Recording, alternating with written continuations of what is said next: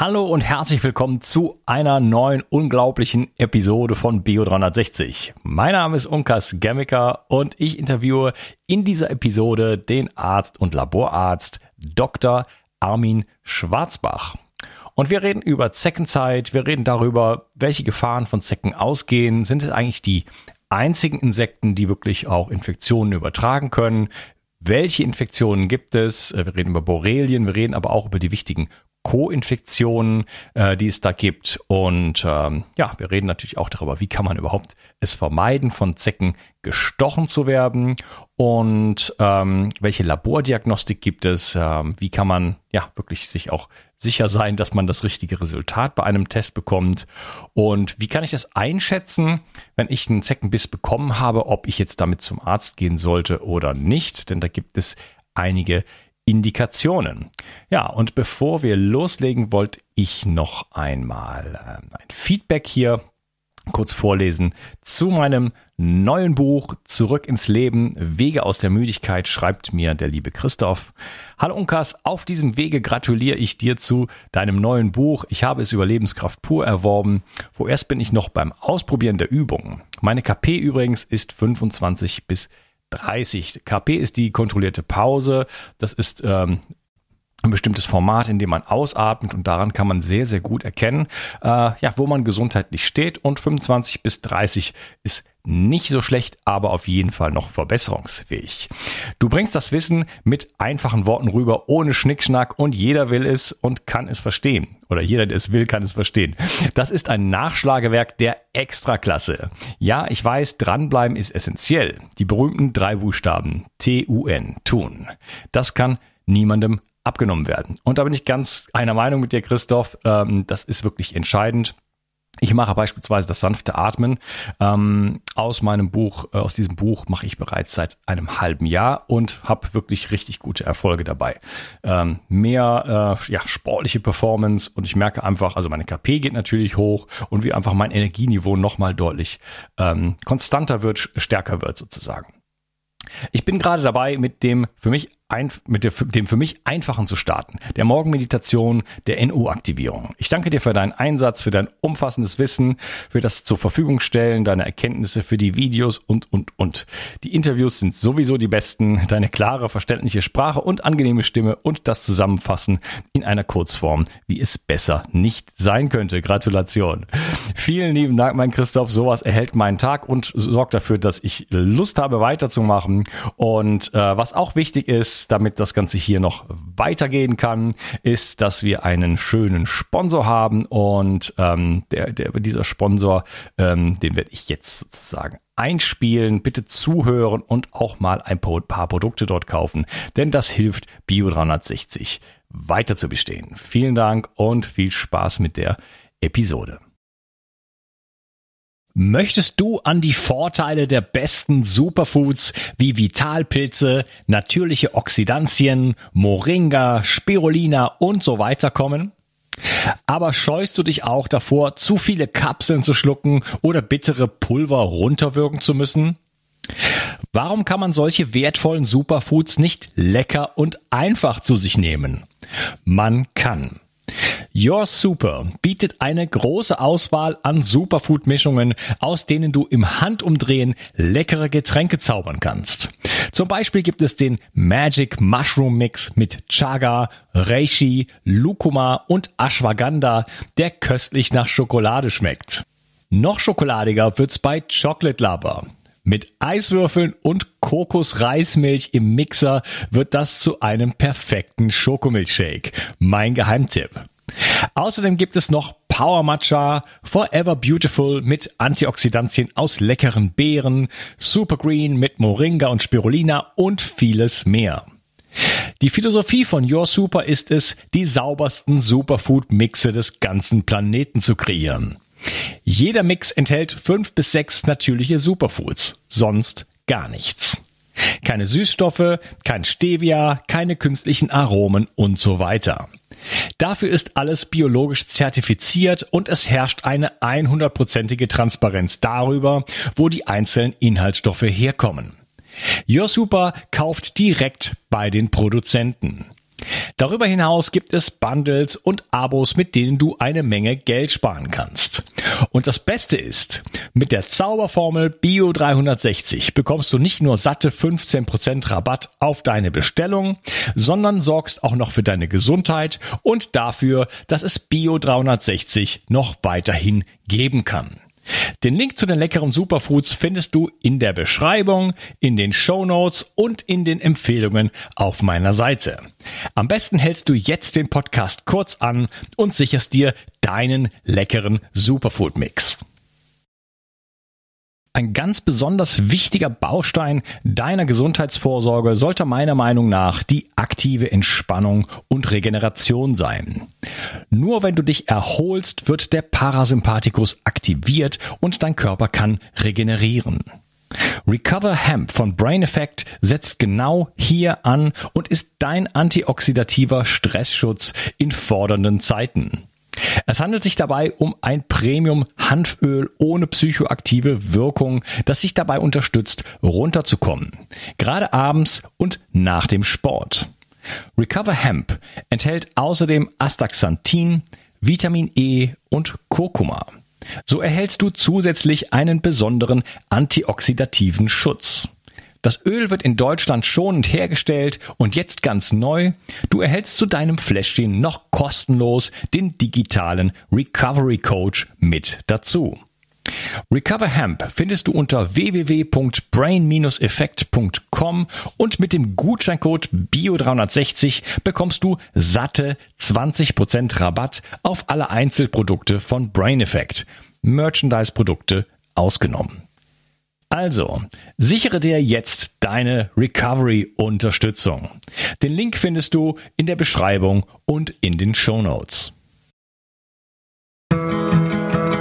Bio 360.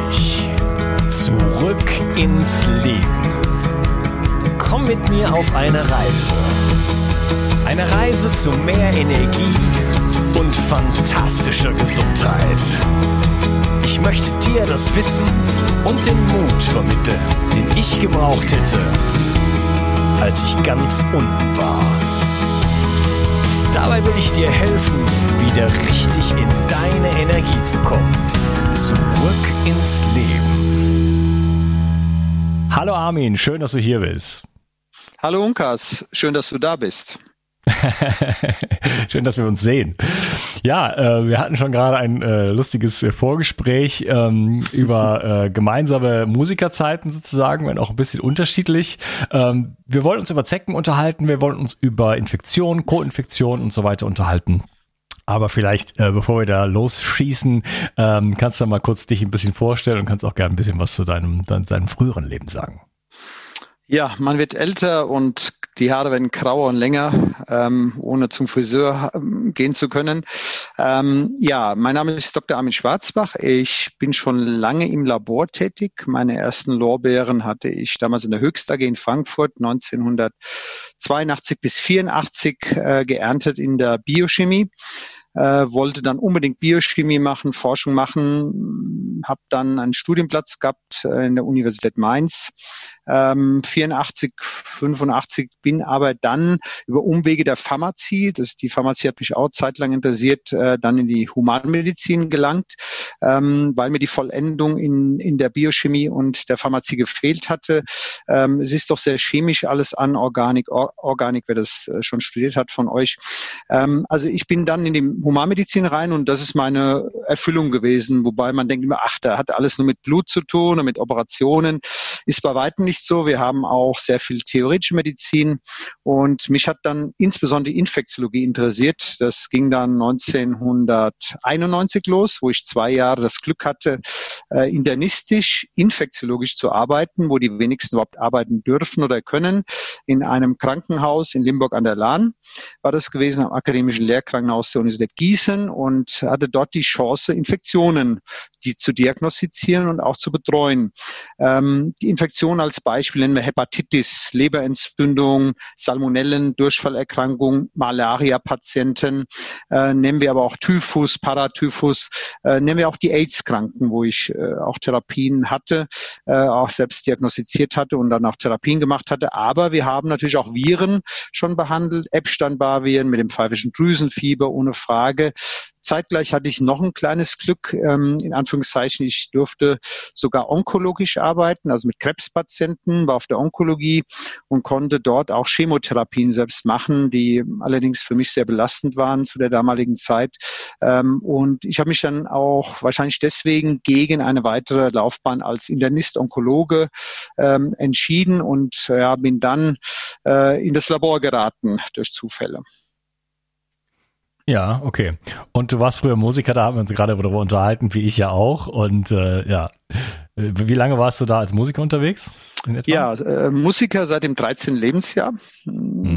Die ersten öffentlichen Auftritte, Schifferklavier oder dann später ein Hammond-Orgel, ähm, alle Zeiten durchgemacht, Channel Midi, ähm, große Bands gespielt, ähm, dann auch im Endeffekt in die als Duo aufgetreten, viele Jahre, viele Betriebsmessen, äh, Vorgruppe bei Mike Krüger beispielsweise gewesen, als er noch sehr unbekannt war.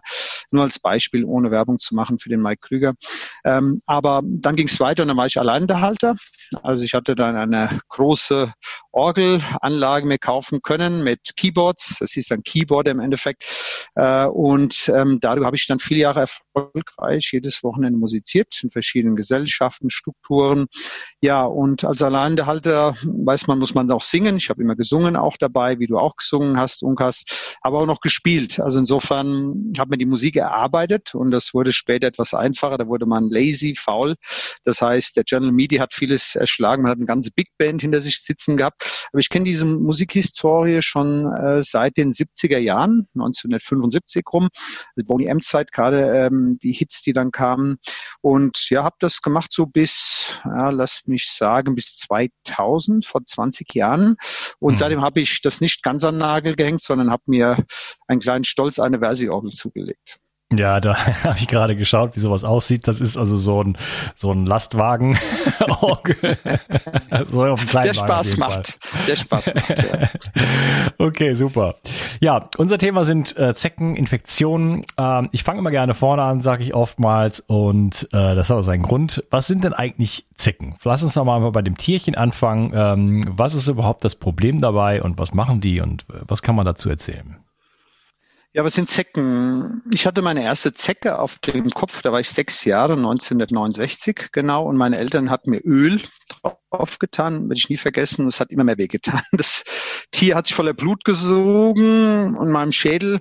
Und ich habe gedacht, okay, und dann, das waren Schmerzen, kann ich mich noch dran erinnern, ohne Ende. Man hat das, diese Zecke, ein spinnenartiges Tier, hat man nicht entfernt.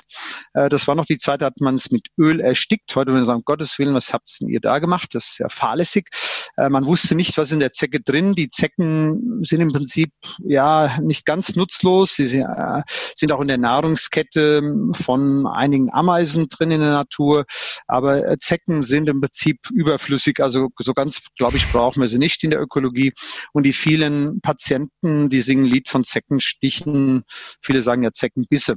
Also Zecken sind, wir nennen das schmutzige Nadeln. Das, die kommen überall vor, im, im Gras, im, im Heu, in der Landwirtschaft, überall äh, draußen. Der Mensch ist ja kein Haustier im Endeffekt. Der Mensch geht nach draußen. Die Gesellschaft geht immer mehr nach draußen. Und ja, auch der Klimawandel. Ich glaube, das spielt auch eine entscheidende Rolle, dass wir immer mehr Zecken haben, auch draußen. Okay, also du meinst, die Anzahl der Zecken hat zugenommen in den letzten Jahren? Ja, also der Klimawandel, was ich sowas immer negiert wurde, es gab ja keinen Klimawandel politisch. Äh, noch vor zehn Jahren hat man das ja komplett negiert oder mhm. auch fünf Jahren und dann gab ja die Bewegung mit äh, Fridays for Future. Seitdem wissen wir alle, wir haben Klimawandel. Äh, die Eisberge schmilzen weg, aber auch durch den Klimawandel. Zecken sind ja sehr temperaturresistent, leben von minus 20 Grad. Also man kann die einfrieren, da passiert nichts. Oder bis plus 50 Grad. Du kannst die im Kochtopf richtig kochen passiert auch nichts. Hm. Okay, das, das heißt aber auch, dass jetzt nicht das äh, Ausbleiben von härteren Wintern eigentlich dafür verantwortlich wäre, weil unter minus 20 Grad ist ja dann doch nicht so oft in Deutschland, oder? Ja, die Klimawandel. Ich wohne ja hier in Bayern und ich muss sagen, Schnee ist fast ein, ein Fremdwort, aber auch in Regionen, mhm. bin aus Mittelhessen, aus der Nähe von Limburg an der Lahn, Frankfurt und wir hatten früher immer Schnee und Winter und Eis. Das war normal, dass wir Skilaufen waren mit Holzschienen draußen. Heutzutage gibt's da keinen Schnee mehr und Bayern, wenn ich raus oder sagen darf, ist schneelos geworden. Ähm, also das, das Klima hat sich schon extrem gewandelt. Ja, ja, ja, das ist klar. Wir haben in die letzten Jahre ein, ein Rekordsommer nach dem nächsten. Also das ist ja dann, jedes Jahr ist dann der neue Rekord sozusagen. Ja, ja, ja. Man ja. muss eins vielleicht noch ergänzen, was mich dann in meiner ganzen, ich bin jetzt schon 16, na, 20 Jahre fast. 2001 habe ich mit Zeckentestungen mal angefangen, die ersten Zecken zu testen auch. Mal schauen, was ist in den Zecken drinnen. Das waren am Anfang erst die Borrelien. Zwischen reden wir natürlich schnell noch drüber, sind es verschiedene Erreger. Aber was man sagen sagen muss, ähm, ich habe dann gelernt, dass auch in Norwegen, ähm, wo es sehr kalt sein soll, auch Zecken im Winter stechen, die, äh, die die Leute draußen, auch in Oslo, weil die sehr warme Winter haben. Also auch dort hat sich das Klima gewandelt, wo man denkt, ach, das ist doch alles so kalt da in Norwegen. Das stimmt einfach nicht. Und die Zecken werden ja schon aktiv ab zwei, drei, vier Grad. Dann äh, gehen die aus ihrer Starre und dann denkt man, ach, dann tue ich ja halt die mal einfrieren oder der Boden ist so kalt da draußen, angefrorener Boden, das macht den auch nichts, weil die ganz tief in den Boden eben reingehen als Schutz. Man hat sogar Versuche gemacht mit Flammenwerfern, ähm, die auszulöschen, hat die gesamte, den gesamten Untergrund verbrannt, hat auch nichts genützt, weil die Zecken in, eben in den Boden gehen, also in die, in die Erde tief reingehen. Also den Zecken, da kommt man ganz schlecht dran. Ja, Zecken und Kakerlaken und so, die werden uns alle überleben. Und die Bettwanzen, Unkas, die Bettwanzen. Bettwanzen. Auch, ja, kann ich auch ein Lied von singen. Ja, Okay, ja. Das, da hat meine Tochter auch immer Probleme mit. Die haben immer, äh, weil die sehr auf dem Land wohnen, äh, da wo die sind, ich weiß nicht warum, aber die haben Wanzen und äh, äh, Flöhe und solche Sachen immer.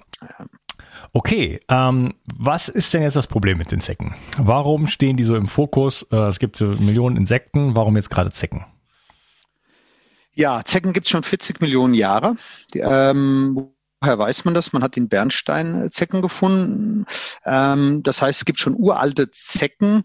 Aber was ist so mit den Zecken besonders? Die Zecken haben eben auch Erreger, die wir erst 19, Anfang der 80er Jahre, 1981, 82 herausgefunden haben.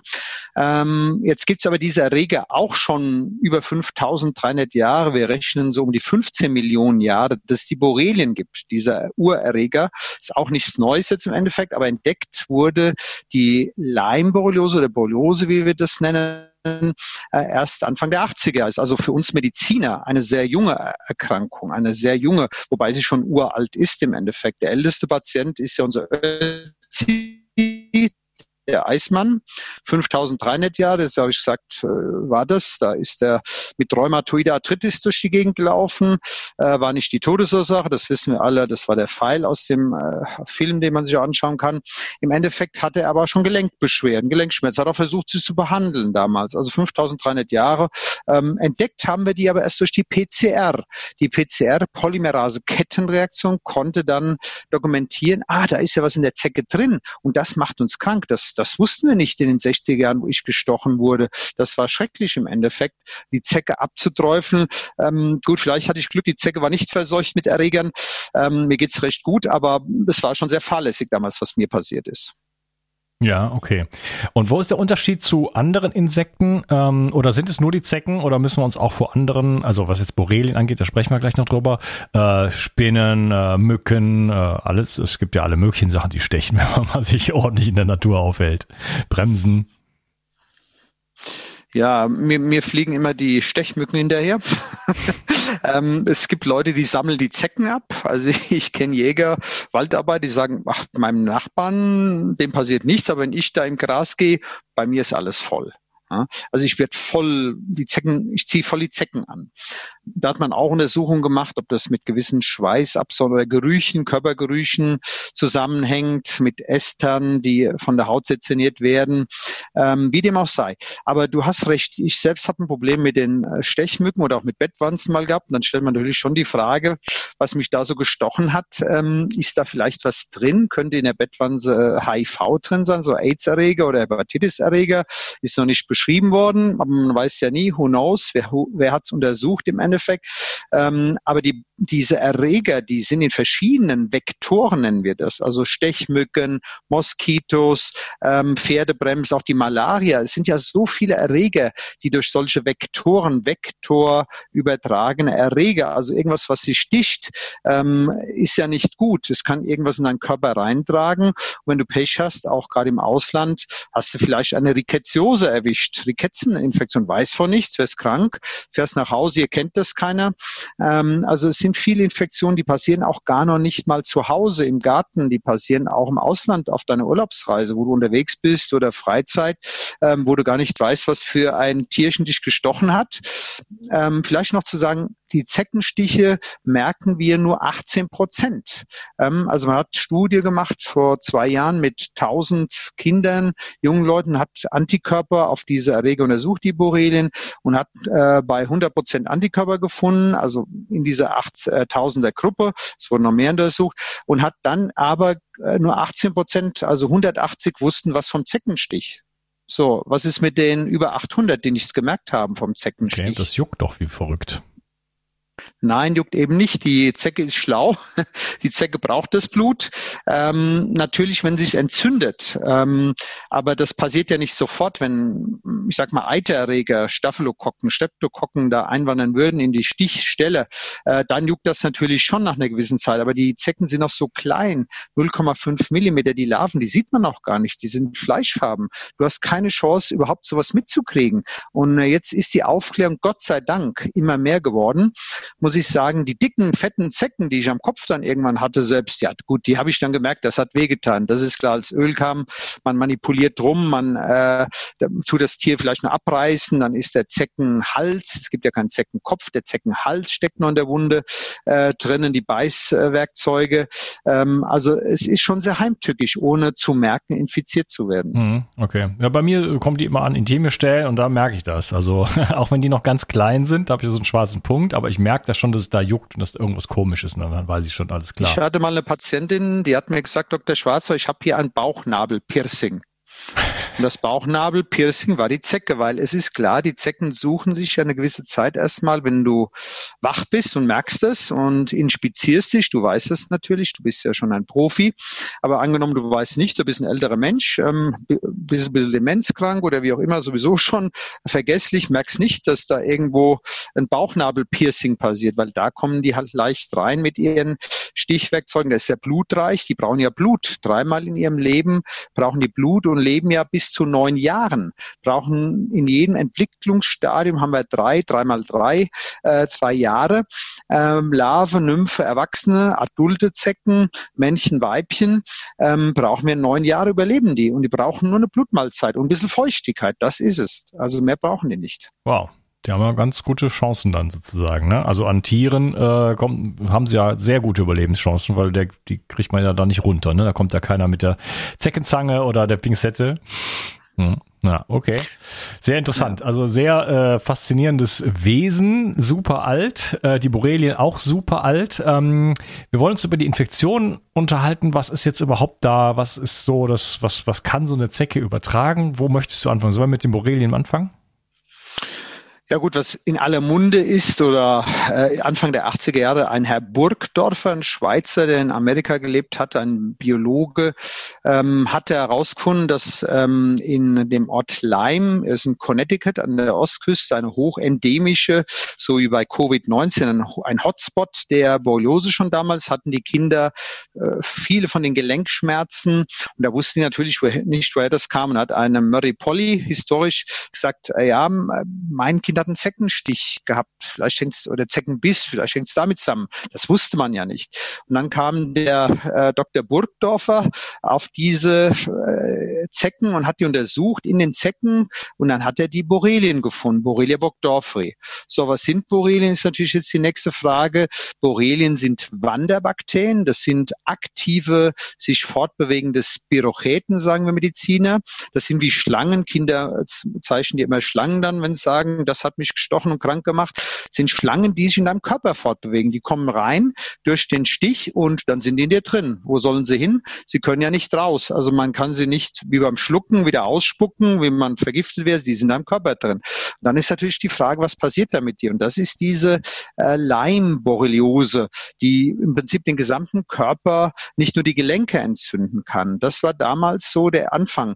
Und äh, wir haben dann die PCR, eine Nobelpreismethode, Polymerase-Kettenreaktion, wo ich schon mal berichtet hatte, Zeckentestungen angefangen 2000. Das war eine große Laborgruppe, mit der ich das gemacht hatte, waren wir die Pioniere. Das Labor gibt es immer, natürlich immer noch, ein, ein hochspezialisiertes Zeckenlabor, nicht meines. Und ähm, da haben wir angefangen, mal die Zecken weiter zu untersuchen. Da haben wir gesagt, ah, die Zecken sind ja nicht nur voller Borrelien, da sind ja noch andere Erreger drin, da sind ja Bartonellen, da sind noch Anaplasmen drin, da sind aber Basien, da sind noch Rickettien, das sind die vier Co-Erreger, die vier Haupterreger, die in den Zecken. Zecken sind verschmutzt. Ich habe jetzt diese Woche, letzte Woche viele Zecken untersucht, so bis zu 20 in der Woche.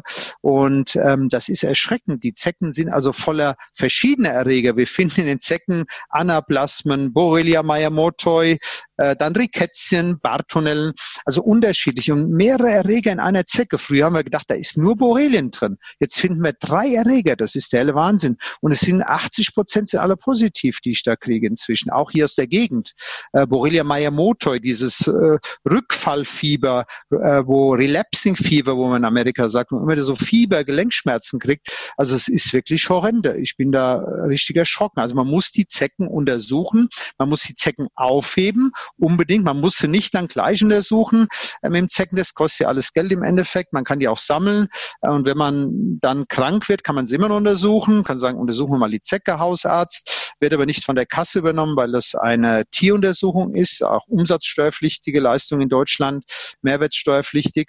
Das heißt, die Zecke, das ist das Entscheidende. Wenn wir die Zecke denn schon haben, diese 18 Prozent, lass uns doch mal die Zecken untersuchen.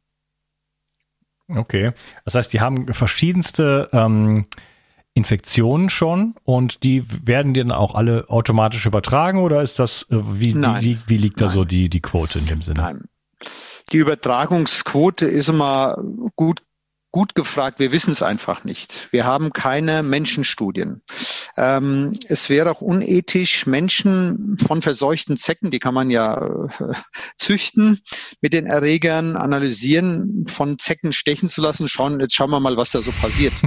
ähm, was wir wissen, was auch akzeptiert wird in der Lehrmangel der Schulmedizin, ähm, auch in anderen Ländern, nehmen wir Südafrika oder Australien mit den Rickettiosen, Rickettien in den Zecken, das ist dort bekannt. Das heißt, heißt, ähm, man untersucht aber nicht die Zecken, sondern man wartet erstmal ab, bis das Kind in den Brunnen gefallen ist und bekommt jemand Herzbeschwerden oder Muskelbeschwerden oder andere Symptome aufgrund Beschwerden aufgrund dieser Rickettien-Übertragung. Wie hoch die Quote ist, also das kann keiner sagen. Das hängt davon ab, wie lange die Zecke natürlich gesaugt hat. Das hängt von deinem Immunsystem ab, wie immunkompetent das war. Das hängt davon ab, ob du gepresst hast, gequetscht hast. Also die Zangen halte ich nicht so viel davon.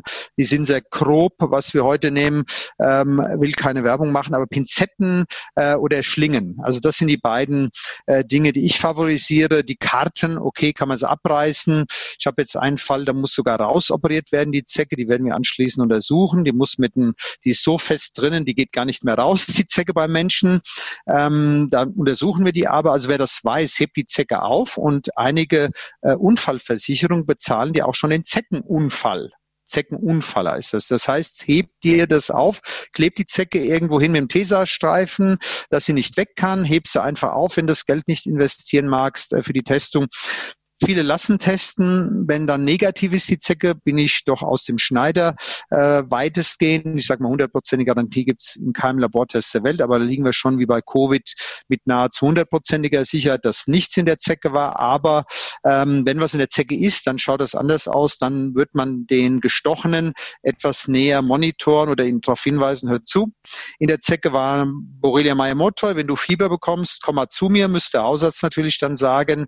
Äh, und ich gebe dir was oder ich mache mal eine, eine Diagnostik von Antikörpern oder anderen Testungen, um rauszufinden, ob du wirklich an dieser Infektion überhaupt leidest. Weil man kann nicht einfach sagen, Fieber am Zeckenstich, das muss ähm, jetzt eine Borreliose sein. Aber die Sommergrippe, will ich auch noch sagen, 20 Prozent haben keine Wanderröte, dieser Wanderbakterien, keine Wanderröte, keine Rötung, sondern eine Sommergrippe. Und dann ist die Sommergrippe, das ist wichtig zu fragen vom Hausarzt, ist dann ein Zeichen einer frischen Borrelieninfektion, muss auch behandelt werden. Okay, genau. Du hast jetzt gerade schon das angesprochen. Äh, Wanderröte wäre ein so ein Zeichen. Also okay, ich habe eine, ich habe einen Zeckenbiss bekommen. Die Frage wäre jetzt dann nochmal, wie kann ich, ähm, woher weiß ich oder was, was, was, wie würde ich jetzt vorgehen, um zu sagen, äh, um jetzt nicht in, also es ist sicherlich nicht sinnvoll, in Paranoia zu verfallen und jetzt die Natur zu meiden, äh, wie, der, wie der Teufel das Weihwasser. Das kann ja nicht der, der Weg sein. Ähm, jetzt bin ich aber gebissen worden. Wie kann ich jetzt ähm, an, anhand von Symptomatik, du hast gerade gesagt, okay, Sommerfieber oder eben Wanderröte, wie kann ich feststellen, habe ich da jetzt vielleicht ein Problem? Also ich habe schon, bin schon tausendmal von der Zecke gebissen worden und äh, da mache ich mich jetzt nicht verrückt danach. Nein, muss man auch nicht. Also wenn man eine Wanderröte hat, wenn man sagt, da ist ein roter Ring, der innen drin blass ist und der immer größer wird, dieser Ring, kann die Zecke auch schon weg sein muss ich auch noch sagen, es kann auch an anderen Körperstellen auftreten. Es muss nicht unbedingt diese Wanderröte, diese Rötung, diese typisch an der Stelle auftreten, wo die Zecke gestochen hat. Und diese Rötung, Wanderröte kann auch an anderen Stellen, also mehrere Stellen auftreten. Die tut nicht weh, damit kann man auch leben. Das ist jetzt keine hochrot brennende Wundinfektion. Das ist eher, wir nennen das eine sterile äh, Wunde, wo man keine großen Entzündungszeichen, auch kein hohes Fieber kriegt, ist kein Abszess, kein Eiter, der da rausspritzt. Also insofern ist das äh, schon mal ein sicheres Zeichen, da muss sofort behandelt werden. Also da gibt es sofort Antibiotikum, muss man nicht lange rummachen. Äh, das ist inzwischen gesetzt, das ist auch in den sogenannten Leitlinien von verschiedenen Fachgesellschaften drin. Schwieriger wird es, wenn man diese Wanderröte nicht hat. So, wie viele haben eine Wanderröte? Was denkst du, Unkas? Wie viele der gestochen haben eine Wanderröte? Äh, das ist ja so 80 Prozent, glaube ich. Nein, das ist nicht, das weil, ist ja ruhig gut. Das habe ich, hab ich gesagt, weil du gerade gesagt hast, 20 Prozent haben keine Wanderröte. Nein, nein, 20 Prozent merken keinen Sektenstich. Äh, Wanderröte, die Literatur geht auseinander, 30 bis 40 Prozent haben eine Wanderröte. Sagen wir mal im Schnitt jeder Dritte. Mhm. Okay. Hm, also ist schon ein Unterschied. Kann man sich auch nicht darauf verlassen. So, wie kann man sich denn darauf verlassen, ob man krank geworden ist? Man kann die Zecke wieder untersuchen, ob, wenn man sie hat, wie gesagt, nur 20 Prozent oder 18 Prozent wissen was vom Zecken. Also die meisten merken die Zecke gar nicht, haben sie auch nicht oder schmeißen es weg oder tun noch ein Feuerzeug drunter, dann ist sie weg. Ähm, kann man nichts mehr machen. Ähm, aber im Endeffekt, was habe ich sonst für Beschwerden? Ähm, also, will einfach mal kurz sagen, die Sommergrippe haben wir erwähnt, ganz wichtig nach dem Zeckenstich. Also wenn ich Zeckenstich weiß, hatte, habe ein Fieber, richtige Grippe danach, dann muss ich dran denken. Absolut zum Hausarzt gehen, abklären lassen, antibiotisch eventuell behandeln lassen. Das kann eine äh, richtige Infektion werden oder sein. So, das nächste ist natürlich eine Gelenkschmerzen. Und zwar gehen die Beschwerden immer auf der Seite los, wo die Zecke auch gestochen hat. Mhm. Das kann man schön herausarbeiten als Arzt. Man muss immer fragen, wo haben Sie denn Ihre Beschwerden? Tut Ihnen der linke Ellenbogen weh oder die linke Schulter oder tut Ihnen hier der Nacken weh hier links? Also man muss immer die Seite äh, herausarbeiten. Das ist eine ganz wichtige Anamnese, die wir Ärzte machen, die auch erfahren sind. In, in, das kostet auch Zeit, eine Stunde mindestens. Es geht nicht in fünf Minuten oder zehn Minuten, kann keiner diese Anamnese machen. Ähm, und da müssen wir das alles hinterfragen fragen. Haben Sie Taubheitsgefühle bekommen? Haben Sie Erschöpfung? Also die Erschöpfung des Chronic Fatigue oder MI, Myalgic Encephalomyelitis heißt das im angloamerikanischen oder in England insbesondere. Das ist im Endeffekt auch sehr, sehr häufig nach diesen Infektionen, also nicht nur Borrelien, sondern andere Infektionen auch, Epstein-Barr-Viren, Justin Bieber, Stichwort, hat ja beides, Borrelien und Epstein-Barr-Virus-Infektionen. Ist ja nicht nur die Borreliose, unter der er gelitten hat oder leidet. Ähm, also diese, diese Erschöpfung, dann die Gelenk Gelenkschmerzen und äh, was habe ich sonst noch? Ich habe mal Nackenschmerzen, Kopfschmerzen ist ja typisch auf einer Seite. Ähm, auch hier so haubenartige Kopfschmerzen, Schwindel kann ich entwickeln. Und dann, wenn das nicht erkannt wird, wenn, wenn man von der Zecke nichts weiß, hat keine Wanderröte, dann ist es ganz schwierig. Ähm, und irgendwann geht es immer weiter, weiter, weiter. Und dann wandern diese Gelenkschmerzen, dann wandern meine Missempfindungen, meine brennenden Handflächen, meine Taubheitsgefühle. Äh, dann äh, habe ich auch Nachtschweiß noch. Dann zwischen zwei und vier Uhr werde ich auf einmal klitschnass wach. Gut, da muss ich noch an Babesin denken, das ist ein anderer Erreger. Äh, können auch Borrelien sein, meinetwegen, kann was Hormonelles sein, muss man alles abklären. Äh, klitschnass geschwitzt, ähm, Konzentrationsprobleme, äh, Schlafstörungen, kein erholsamer Schlaf, natürlich dann immer müder mit der Zeit, immer Leistungs, die muskuläre Schwäche.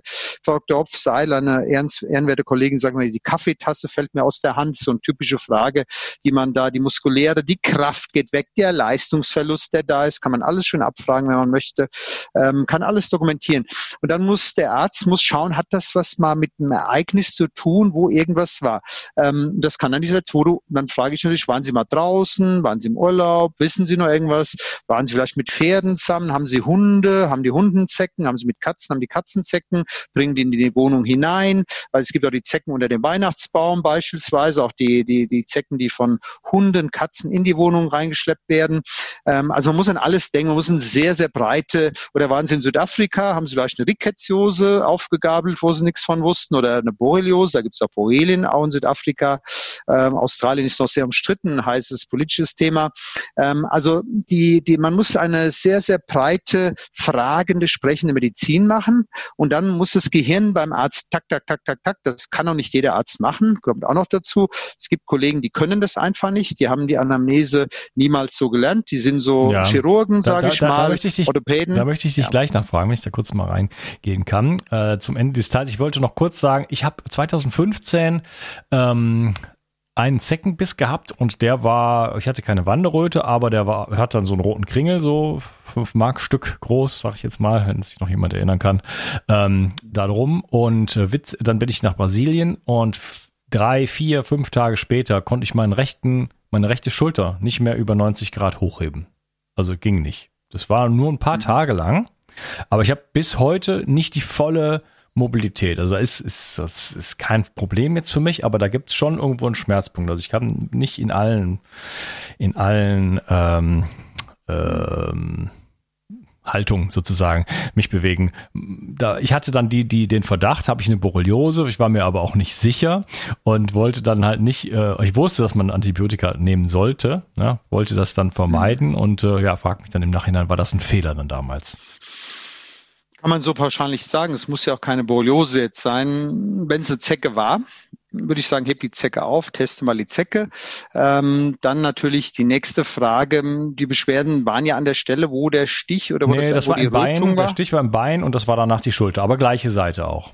Gleiche Seite. Okay, dann wird es ja schon mal passen, gleichzeitig, wo es losgeht und später streut es dann überall hin, diese äh, Beschwerdezeichen. Also wenn man das, wenn die Erkrankung fortschreitet, gut, du hast es nur lokalisiert im Endeffekt an deiner Schulter. Ähm, ja, das kann natürlich sein, dass wir nennen das eine Radikulopathie, eine Nervenwurzelentzündung, die zu einer, einer Schwäche, einem Kraftverlust in der Motorik führen. Es gibt auch sensorische, wo man nichts mehr fühlt, wo es auch taub wird oder eine, Hyper, äh, eine Überempfindlichkeit, wo es halt brennt. Ja, äh, das muss, müsste man mal abklären.